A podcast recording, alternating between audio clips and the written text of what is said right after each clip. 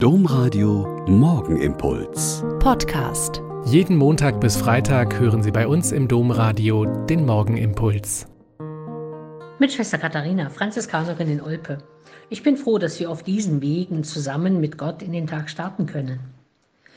Vor unserer Haustür haben wir meistens eine Schale mit Blumen oder Grünpflanzen, die so der Jahreszeit entsprechend schön sind. Im Moment blühen noch ein paar Primeln und fünf richtig üppige Hyazinthen. Sie strömen einen betörenden Duft aus und man schaut automatisch zur Quelle dieses Duftes. Und mittendrin steckt ein Ast mit schönen, bemalten, bunten Ostereiern. Manchmal fragen dann Passanten, ach, Sie haben ja noch Osterdeko hier. Ostern ist doch schon lange vorbei.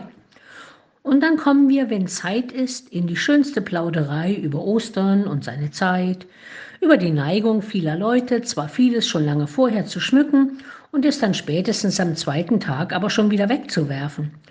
Und auch darüber, was es denn heißt, wenn wir sieben Wochen Ostern feiern.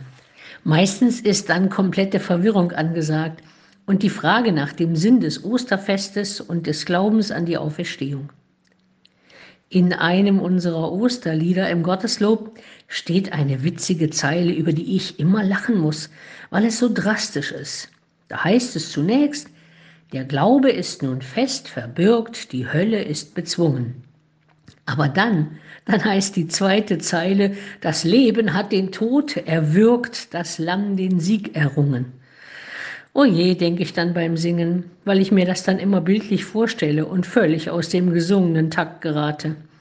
Oh je, wenn schon wir, die wir in den Dingen des Glaubens altmodische Texte gewohnt und der Kirchensprache mächtig sind, wenn wir schon ziemlich verwundert sind, wie klingt das für die anderen heutigen, die das nicht so kennen?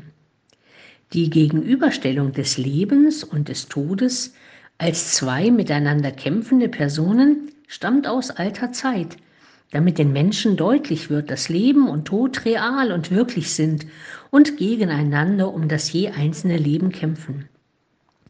Mir ist bei aller komischen Formulierung und Wortbildung der Gedanke schon sehr sympathisch, dass Leben und Tod immer im Kampf sind und dass es aber durch Jesu Tod und Auferstehung gelungen ist, dem Tod quasi ein Schnippchen zu schlagen und ihn auf keinen Fall mehr gewinnen zu lassen. Franz von Assisi würde sagen, wer an den Auferstandenen glaubt, dem wird der ewige, also der zweite Tod, nichts anhaben.